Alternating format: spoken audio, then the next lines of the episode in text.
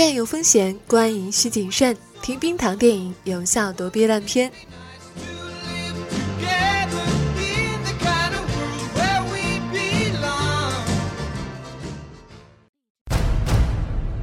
一个会飞的干花生，这是什么样的地方？那些花生人要不呆头呆脑，要么打打杀杀。这些家伙根本不是人。这是个没有希望的地方，所有人都活在被恐惧建设起的幻想。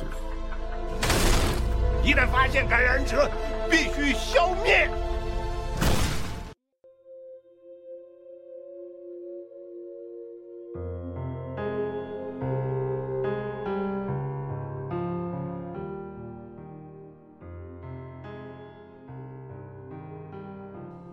嗨，你好，欢迎收听冰糖电影，我是冰糖。今天要说的是一部动画电影，作为大系列的第三部，也就是在《大圣归来》《大鱼海棠》之后，大护法来的气势最小，画风却最为清奇。虽然跟前面两部动画呢也做过联合的宣传，但是其实知道的人并不多。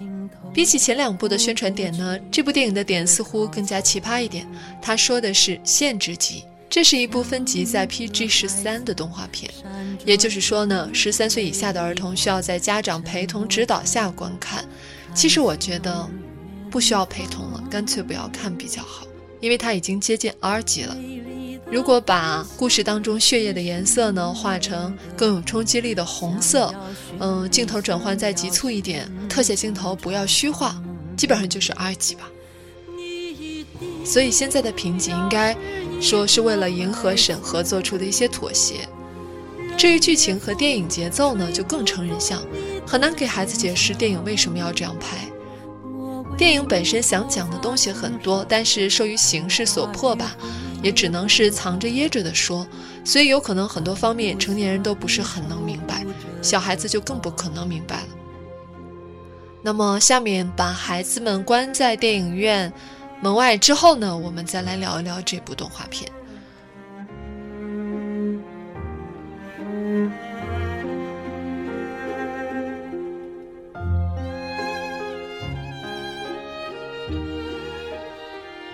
以下的部分有很多剧透，请谨慎收听。异卫国的大护法在寻找失踪的太子路上，来到了一个叫做花生镇的诡异的地方。这个地方太阳很大，但是天气却很寒冷。最可怕的是，这里的人都不是正常人，他们都是一种叫做花生人的奇怪生物，沉默寡言，自私排外。而掌管花生镇的人呢，是一个老头，叫做吉安。虽然他在人类里面只是一个普通的老头，但是他在花生人这里却是至高无上的神仙一般的存在。以至于整个村子里面都是他个人崇拜的海报。花生人是老头儿创造的，但是他其实并没有把他们当做自己的子民，而是当做了家里养的畜生。他们虽然能和人一样说话，但是老头并不允许，不可以说话，不可以有自己的思想。每天的工作就是洗脑、吃猪食、睡觉，等着身上长满了黑色的鬼蘑菇，然后就以传染病之名被屠杀。花生人生前的食物是一种叫做蚁猴子的生物，蚁猴子身体迷你，可以被专门培养之后进化成花生人。花生人被老头一年一收割，他们也不知道自己每天所食的低等之物就是自己的前身。说到这儿，你就明白了为什么我们说最好不要带孩子去观影。那剧透呢，就只有这一些啊，下面可以放心的听了，就是保证听完节目以后，你还是可以，呃，还是可以带着期待的心情去看电影的，因为我们还蛮推荐你去电影院看一下这部电影。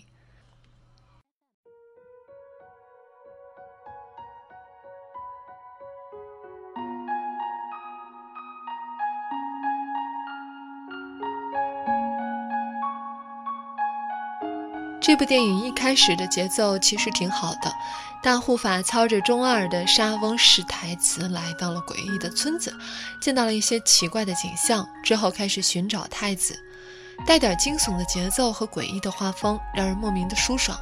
但是呢，到了花生人反抗之后，节奏就开始乱了，拯救太子这条主线变得一点都不重要了，故事就完全靠花生人小江那里推动了一条花生人的身世支线。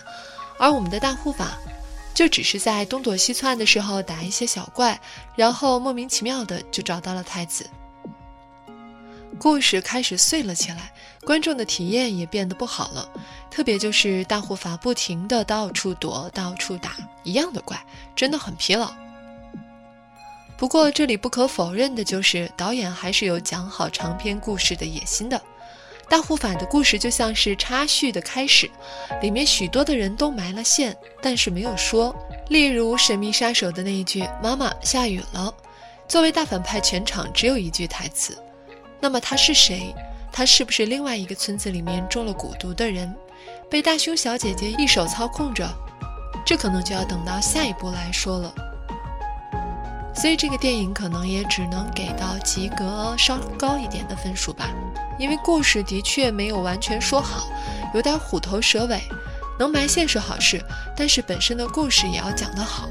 可是呢，我又很喜欢这部电影开头那几场戏，觉得优化一下可以拍成恐怖片。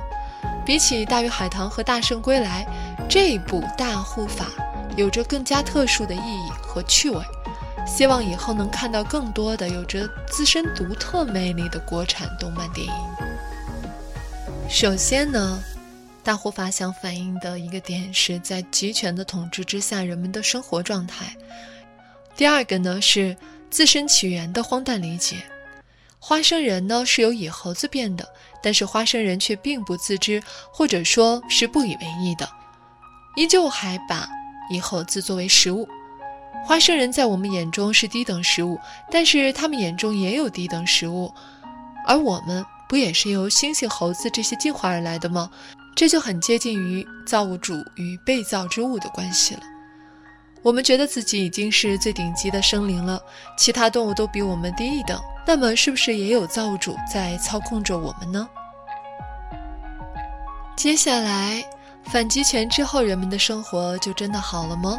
在最后决战的时候，部分意识觉醒的花生人开始了反抗，但是他们也对不理解反抗的人进行了屠杀。被屠杀的花生人和之前极权之下被屠杀的没有什么区别。那么这种反抗对一些人来说真的有意义吗？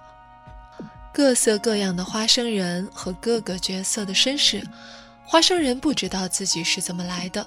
大护法从太子的爷爷的爷爷的那个时候就是大护法了。你是谁？我知道，但是我是谁，我还真不清楚。里面那个吓人的小孩花生人，其实他不过是害怕其他人，通过吓人来掩饰自己的恐惧。这个其实我们自己也有体会吧。玩真人鬼屋的时候，如果感到害怕，戴上特效面具之后就不害怕了。因为可以吓到其他人。当你比恶人更恶之时，你就不惧怕恶人了。关于《大护法》这部动画电影，我们就说到这里。本期的文案改编自 Roy 的电影圈。冰糖的意见是推荐你去电影院里看。有的时候，一个有想法但并不完美的作品，要比那些看起来四平八稳但是毫无新意的电影更值得你去花一些时间。我是冰糖，欢迎收听我们的下一期节目，是关于《悟空传》。那今天就到这里吧，拜拜。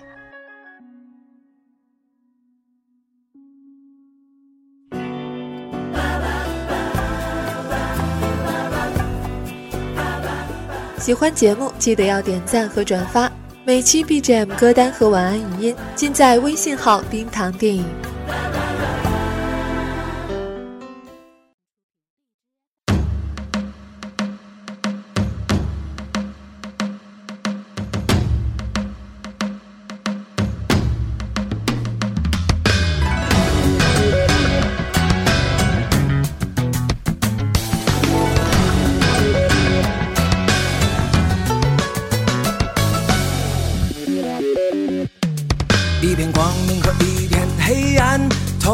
什么都看不见。有人隐藏，也有人暴露，好人坏人难分辨。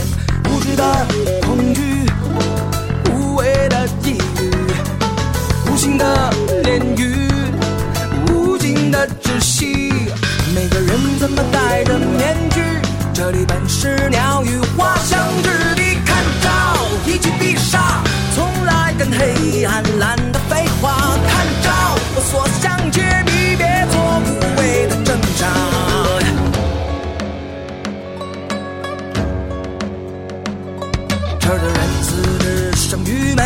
到处是亡灵的意味，不是麻木，难道是麻醉？是非从来没错对，无力的祷告耶，像武魂般的野草，无情的杀戮耶，仇恨的燃烧。这个世界是跟从的音调，残酷的事只有人能做到。